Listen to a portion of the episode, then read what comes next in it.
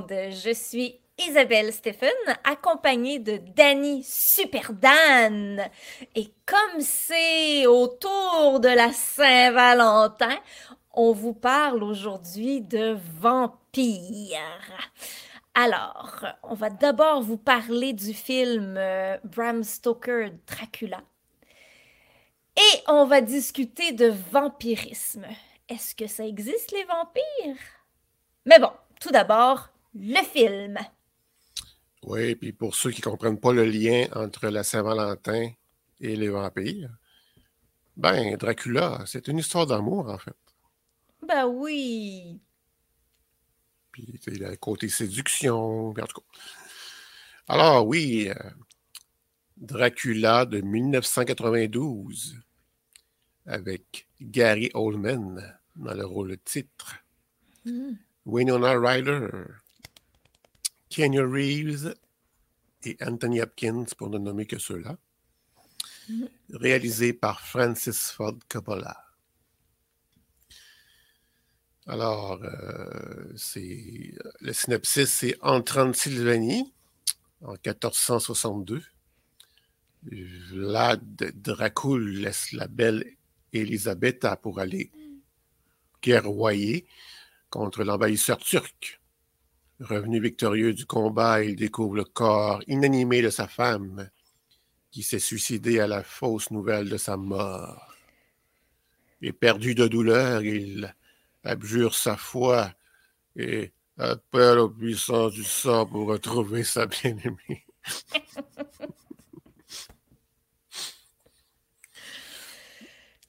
et c'est ainsi qu'il devient Dracula le vampire. Oui. Alors, comment as-tu trouvé le film? Eh bien, je l'ai vu euh, en 92 au cinéma, la première fois, puis j'avais pas aimé. Contrairement à un de mes amis qui lui avait tripé tout de suite. Moi, j'ai pas aimé, j'étais pas prêt à cette espèce de traitement visuel mise en scène, un peu vidéo-clippé par moment. Euh, je me rappelle, des scènes où que la caméra subjective avance vers la résidence, puis il faut finalement reculer. Je, puis je me disais, OK, mais là, es-tu rendu ou ben, il est encore sur le bateau? C'est quoi, là? Puis quand il hypnotise, ben, il hypnotise ou séduit euh, Mia. Ben, il y a des espèces d'images, là, parce qu'il y a du vin, et qu'on voit des bulles comme ça. Là. Puis là, ça devient des, des, euh, cellules, de, des globules de sang. Oui. Tu sais, là, j'étais là dans ce temps-là, je me disais, non, mais c'est pas un message publicitaire que je veux voir, moi. c'est vrai, ça avait tout un visuel de. non, je n'étais pas prêt à ça, mais plus tard, beaucoup plus tard, euh, euh, je l'ai revu à la télé et là, j'ai tripé. Je ne sais pas pourquoi. Tout ce que j'avais pas aimé, finalement, tout était correct. OK. Et dernièrement, il y a peut-être une semaine, je l'ai réécouté. Bon, c'est correct. Euh, ça fait que ça a fait comme. Euh... Ouais, les montagnes oh, OK. ça reste intéressant visuellement mais c'est pas pour tout le monde. C'est.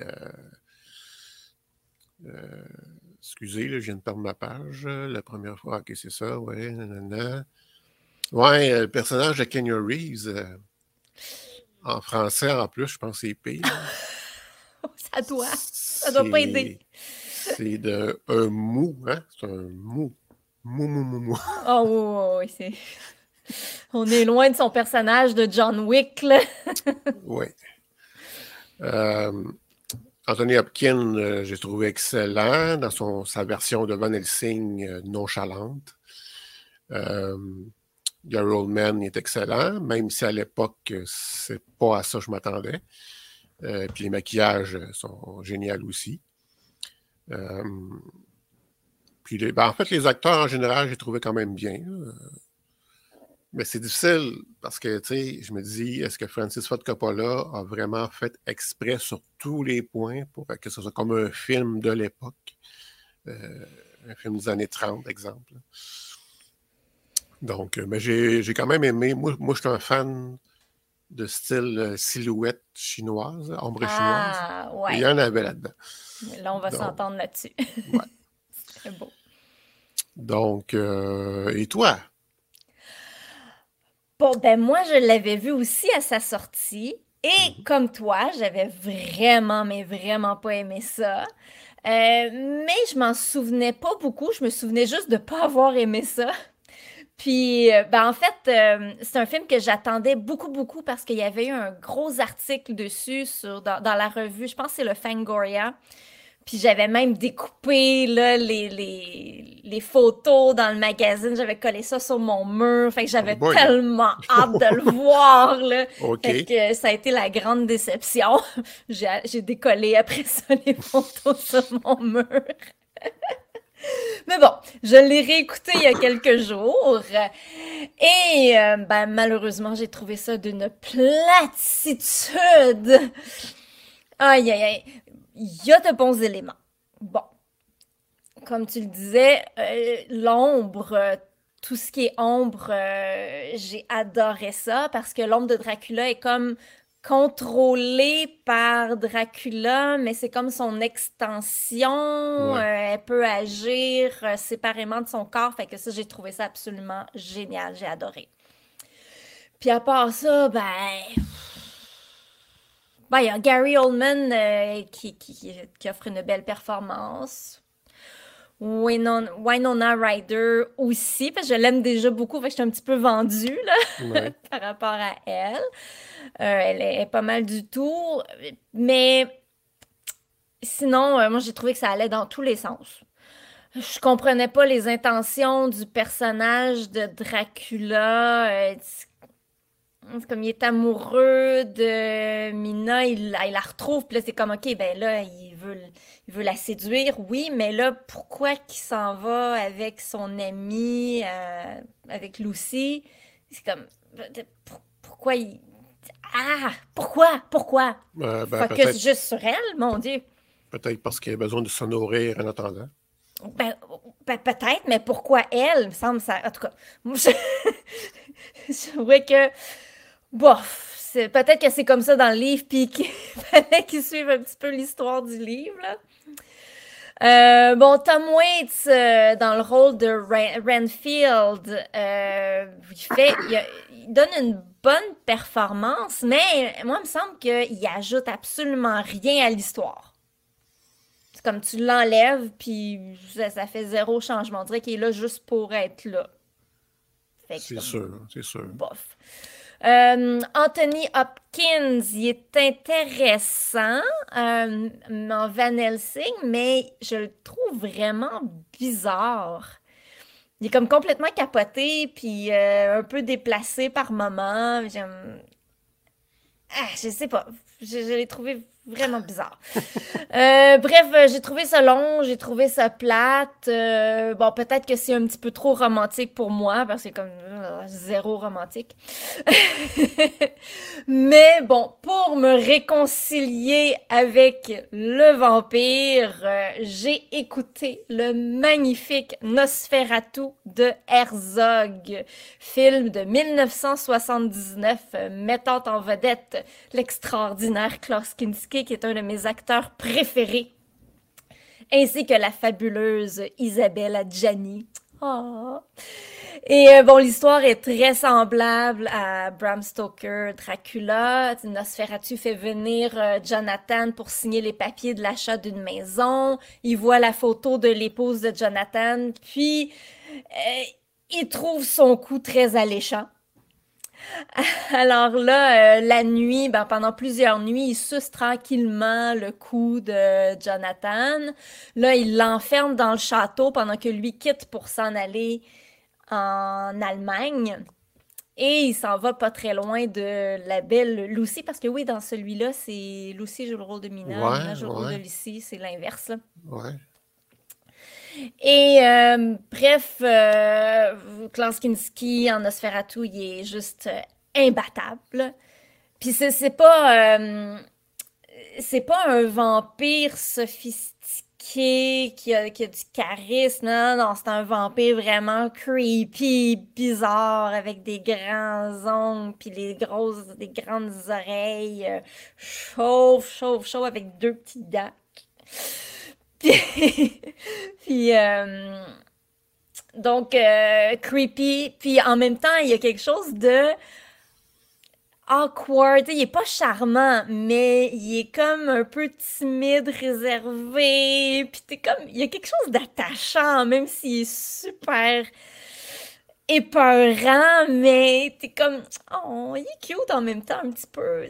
Si, tu veux l'aimer. Intéressant. Puis bon, euh, sa façon de fixer les autres personnages en respirant fort, merveilleux.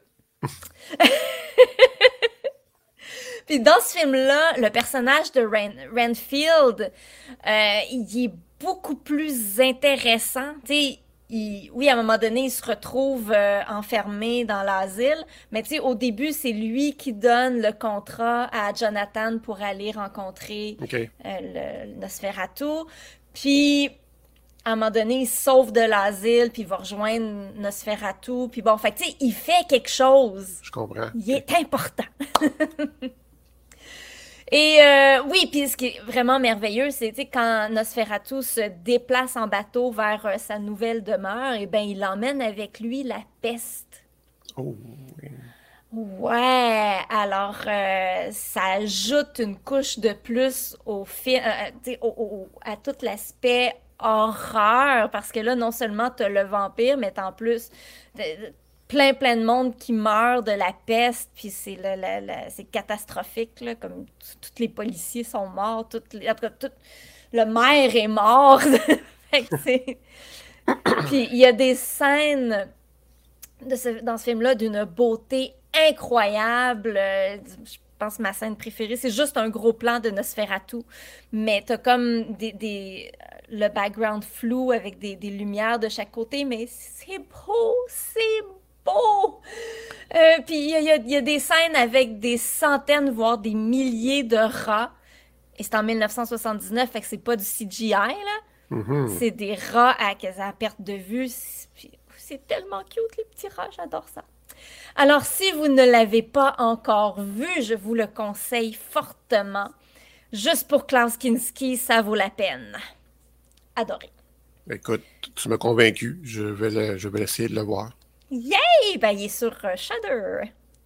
Gratuit. Ben, gratuit, si t'as Shudder, là, bien sûr. Ouais, c'est ça. oui. Mais là, les vampires, euh, ça existe chez les animaux. Les chauves-souris vampires. Ben oui, parce que le mot, il fallait bien qu'il parte de quelque part. Puis euh, pourquoi ce monsieur suce le sang? Mm-hmm. Donc, bon, je me rappelle pas comment il a de races différentes de chauves-souris, mais il y en a au moins trois sous le nom de vampire. Donc, euh, c'est ça, les chauves-souris de, la sous-famille des Desmodontinea. c'est exactement ça, oui. sont appelées communément vampires car elles se nourrissent de sang, mm-hmm. ce qu'on appelle aussi euh, hématophage. Il existe seulement trois espèces de chauves-souris vampires. Le vampire commun, euh, Desmodus Runtodus, le vampire à pattes velues. Je suis sûr que ça, tu l'aimerais. Oui! Dysphila et euh, Iodata, Icodata. Et le vampire à ailes blanches, Diamus youngi. Ces trois espèces sont originaires des zones tropicales du continent américain principalement du Mexique, du Chili, du Brésil et de l'Argentine. Mhm. Contrairement à la croyance populaire, ces chauves-souris s'attaquent rarement à l'homme. Elles peuvent occasionnellement se nourrir de sang humain en raison de la fragmentation et de la perte de leur habitat ou de l'absence de leur proie habituelle. Elles se nourrissent aussi de petits insectes comme les moustiques. T'as oublié de dire qu'elles sont aussi adorables coup de théâtre. Mais c'est tellement cute, les chauves-souris. C'est vrai, depuis, euh, ben, en tout cas, depuis que je, pas depuis qu'Internet existe, mais depuis euh, une couple d'années, on voit beaucoup de vidéos de chauves-souris. Et on voit qu'ils ont une petite tête, on dirait un petit chien. Oui, c'est tellement cute. J'aimerais ça en avoir une, mais c'est compliqué. Mais, Mais, au primaire, Hmm. quelqu'un est venu nous voir avec un spécimen de chauve-souris, oh, à peu près euh, pas très grande, pas très, pas très grosse. ok. Dans un, elle était dans un genre de bloc euh, de verre ou de plexiglas. Hum, mais t'es pas vivant. Non. Et là, la plupart des élèves ne voulaient même pas y toucher. Oh! Eh bien, moi, oui. Je l'ai pris, là, mettons que c'est ça, là. Je l'ai pris et je l'ai regardé droit dans les yeux. Ah! Et elle ressemblait beaucoup à le visage qu'on voit là-dessus. là. Oh, le visage sur la pochette euh, du film Dracula de Bram Stoker, ok. Ça n'avait rien à voir avec les belles petites têtes de chien qu'on voit. Oh non! Ah, Ça ressemblait plus aux petites chauves-souris en, ch- en caoutchouc qu'on achète à l'Halloween. d'accord, d'accord. espèce de bouche assez euh, effrayante avec des crocs, mais moi, j'aimais ça avoir peur, donc euh, j'ai dit, je le fais, moi, je le regarde. C'est cute quand même, les C'est crocs. une petite anecdote comme ça. Oh, c'est mignon. ben, j'ai fait des recherches de mon côté sur le vampire et ce que j'ai appris, c'est que les vampires ont fait partie du folklore de plusieurs cultures. Un peu partout à travers le monde, on a parlé d'êtres qui s'abreuvent de sang et qui sont à la fois morts et immortels. En fait, ce qui semble universel avec le mythe du vampire, c'est la connexion entre la peur de la mort et le désir d'immortalité.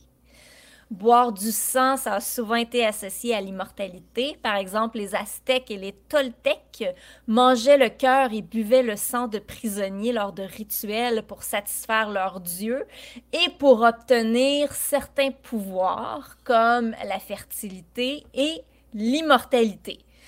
Ça dit pas si ça fonctionnait ou pas. Je pense qu'on peut assumer que ça n'a jamais fonctionné. Bon appétit à ceux Oui. qui nous écoutent sur leur Oui. divan.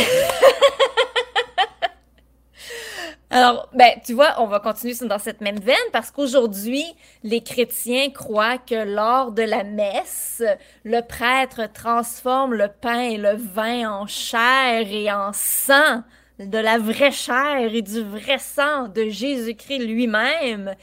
Puis là, ensuite, les fidèles mangent et boivent et mangent sa chair et boivent son sang dans le but de rejoindre éventuellement Dieu dans la vie éternelle.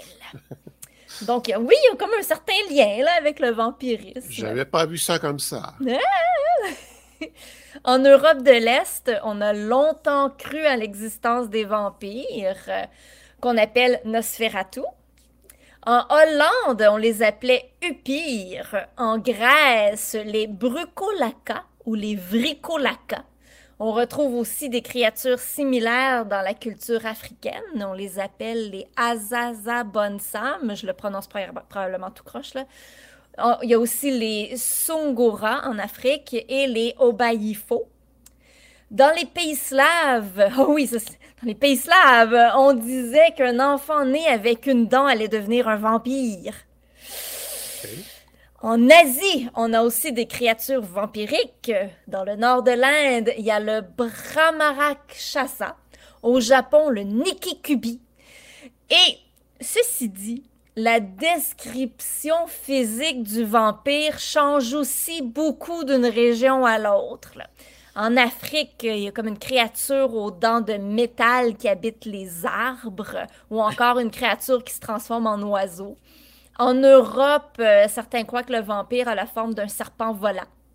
D'accord. En Inde, on a une créature dont la tête est entourée d'intestins. Le vampire chinois, il est intéressant, tu l'as peut-être déjà vu dans des films, là, le Jiangxi. Euh, il se déplace en sautant. Donc, il est comme zéro épeurant, là, il est juste totalement drôle, mais D'accord. ils, ils- ils se font peur pareil avec ça. Aux Philippines, en Malaisie et en Indonésie, on parle de vampires féminins.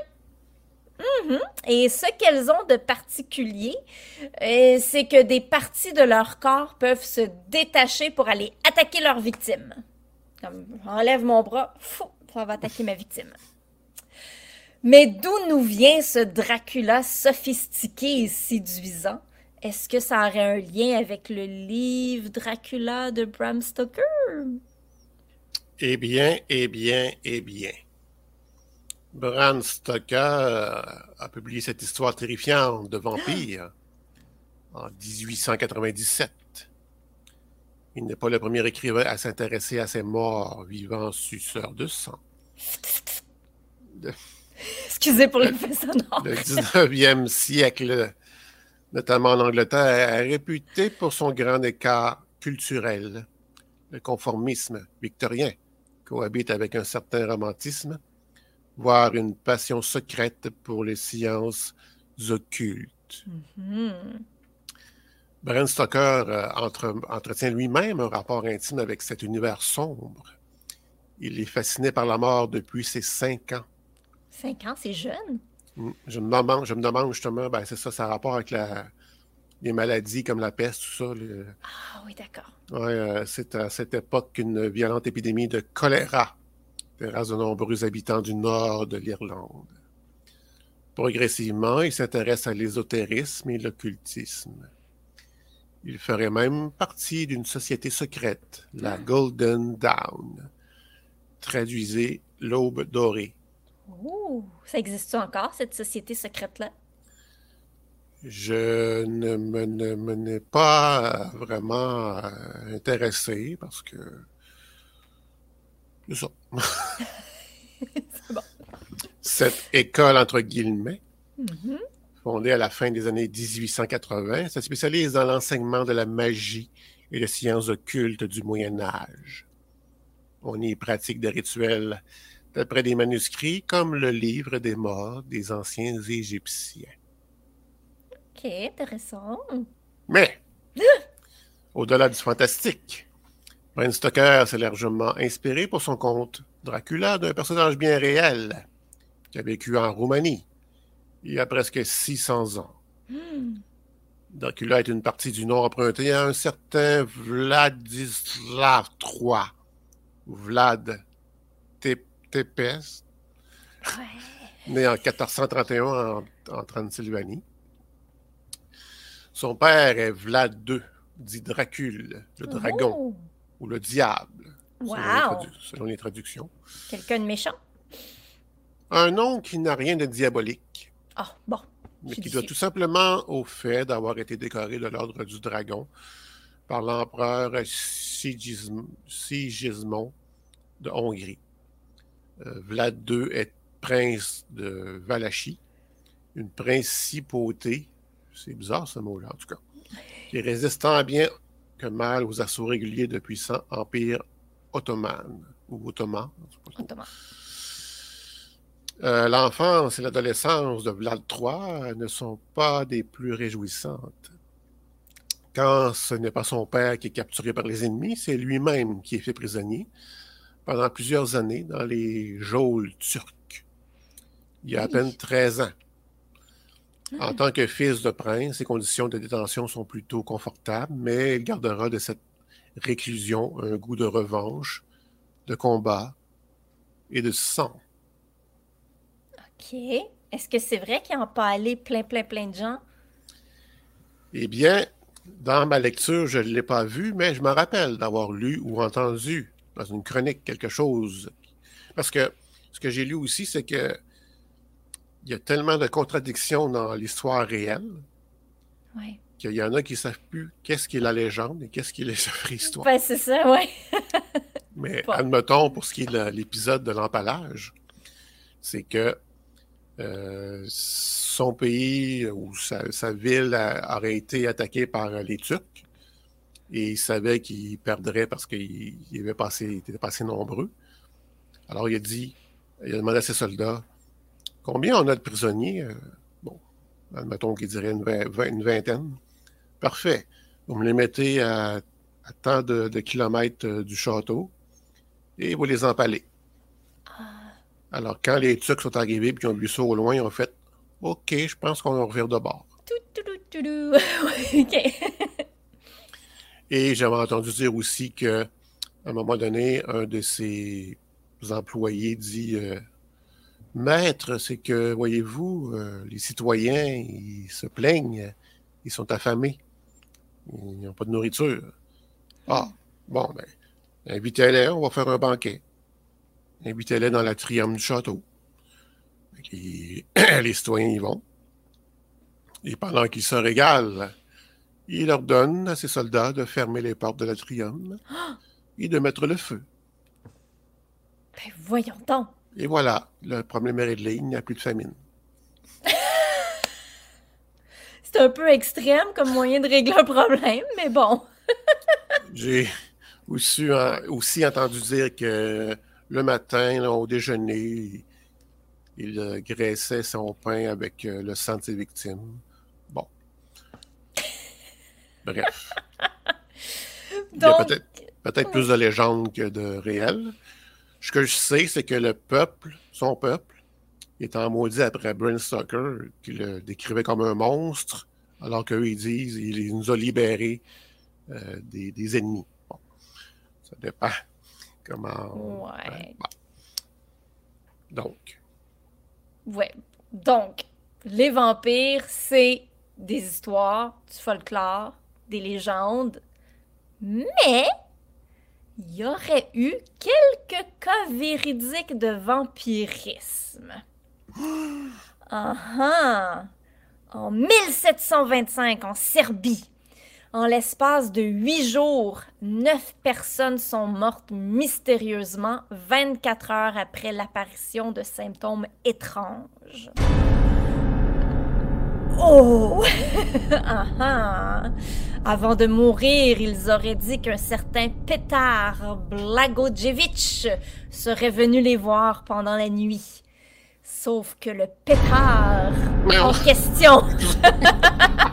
C'était presque bien timé, là, parce que. Sauf que le pétard en question était mort et enterré.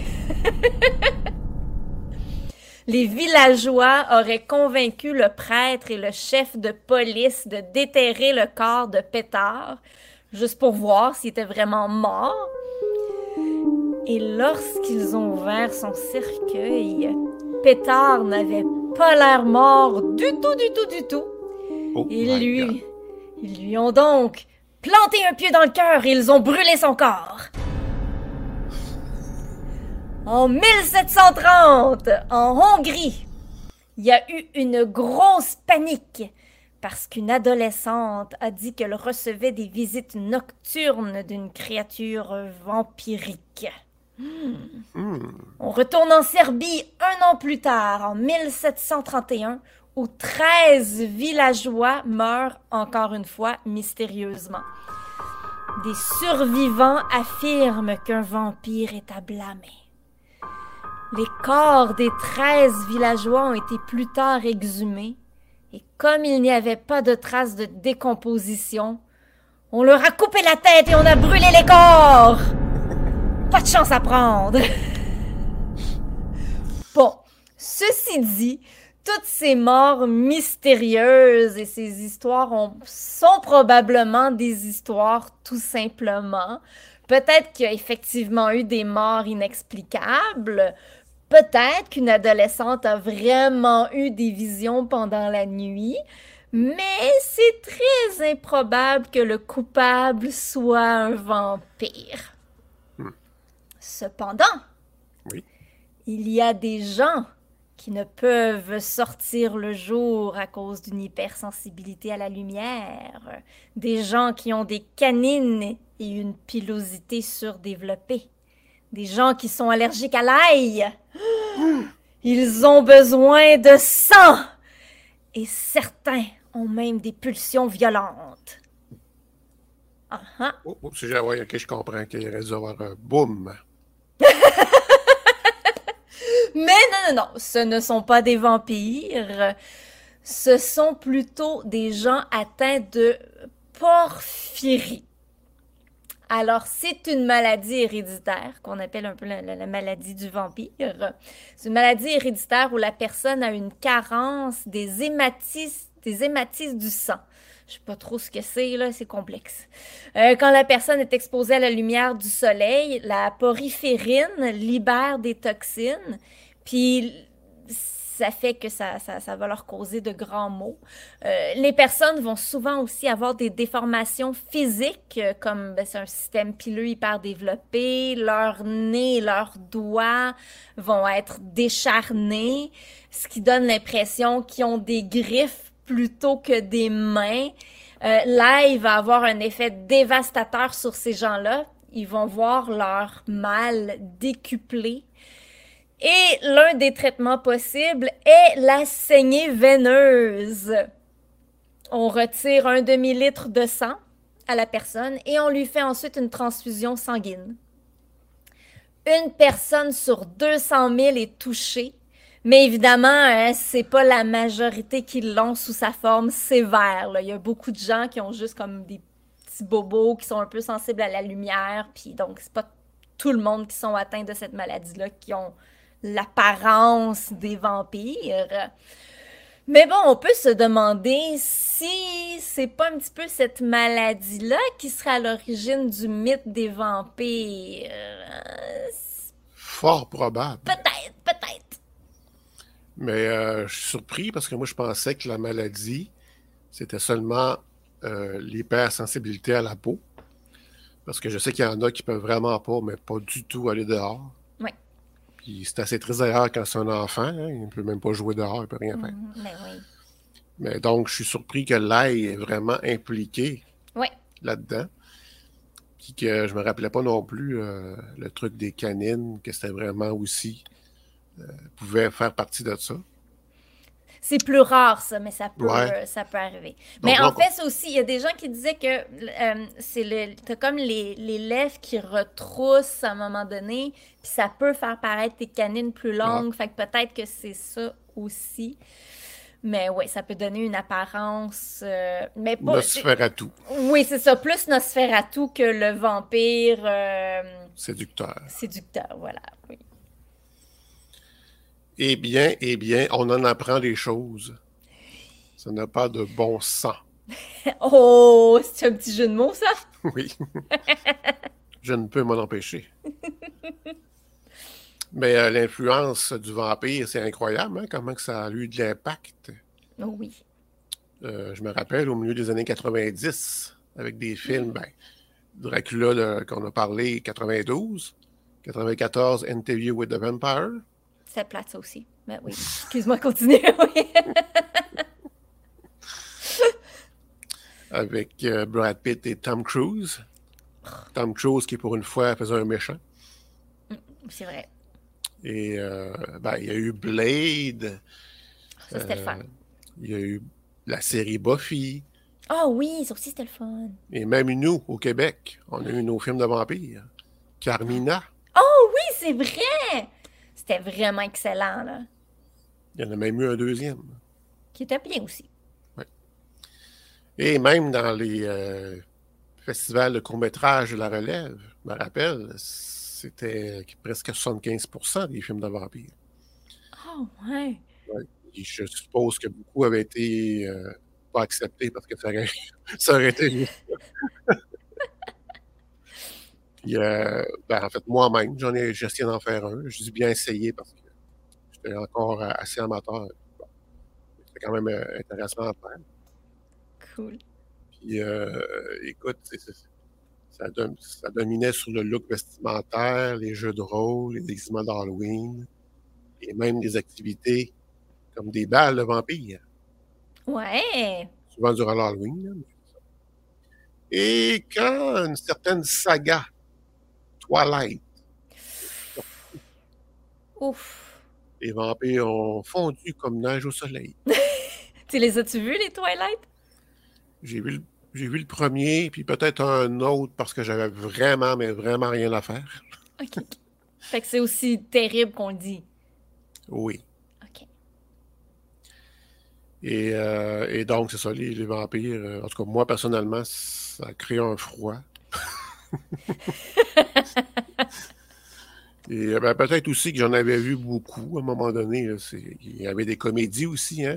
Vampire à mm. Brooklyn, euh, vampire, euh, vampire, vous avez dit vampire. Un peu oh, ah, ça c'était bien, par exemple. Puis, moi, ma, comédie préférée, c'est euh, le film de Roman Polanski, Sorry, but your teeth are in my neck. le bal des vampires en français, mais c'est vraiment excellent.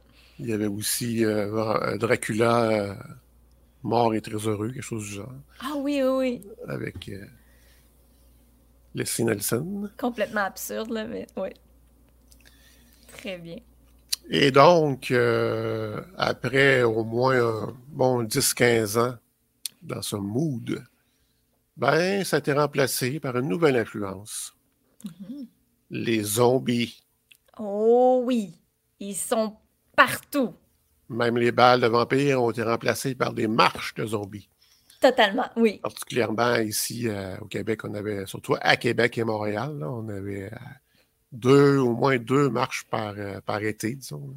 T'as-tu déjà participé? Non, malheureusement. Mais écoute, là, hein, en veux-tu des films de zombies? Ah, ben là, on est servi, hein? En plus de la série Walking Dead qui a duré dix ans au moins. C'est pas fini. C'est pas fini, bon. ah oui, ben là, son spin-off aussi. Oui, c'est ça. My God, moi j'ai arrêté à saison 4. Je suis capable. Ouais, moi aussi, je pense que c'était ça. J'ai arrêté à saison 4. Ce que j'ai, ce que j'ai vu, j'ai apprécié, mais à un moment donné, comme, OK.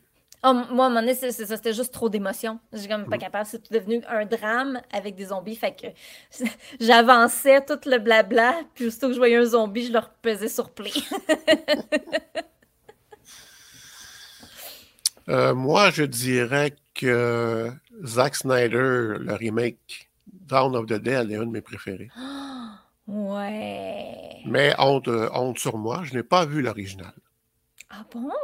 Hmm.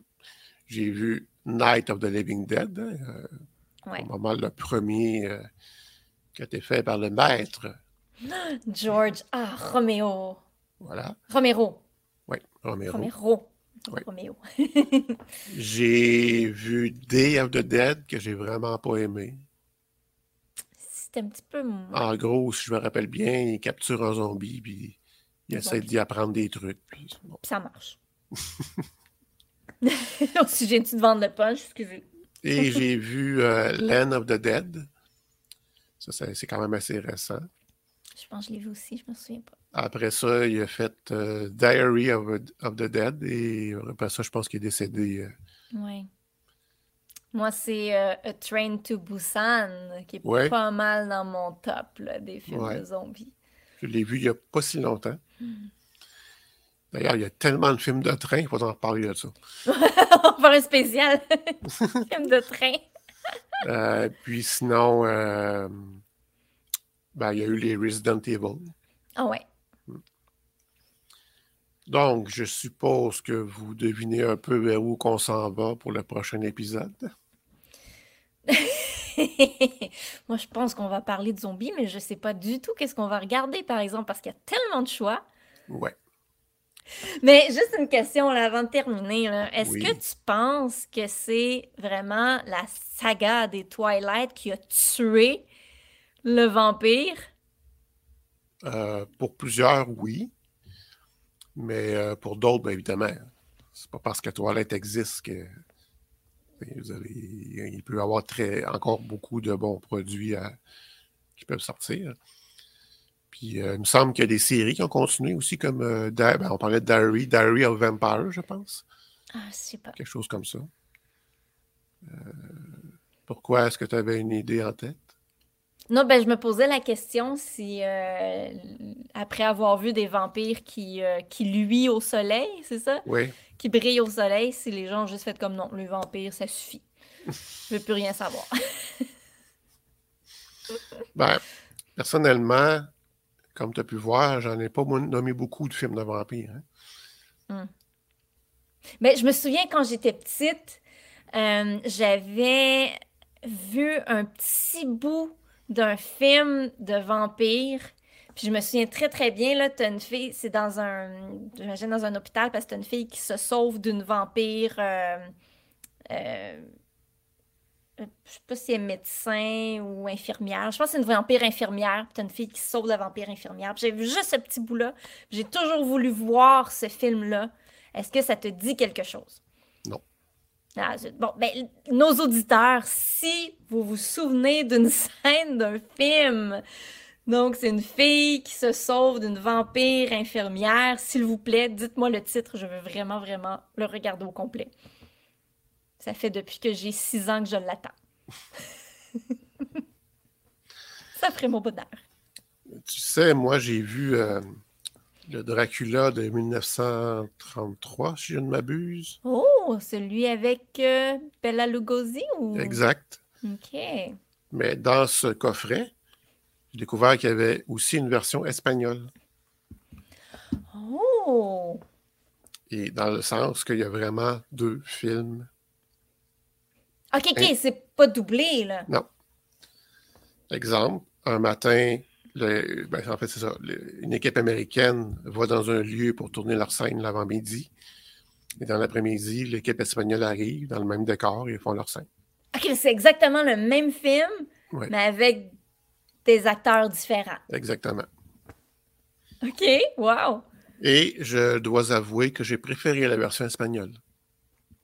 Surtout pour le rôle de Dracula.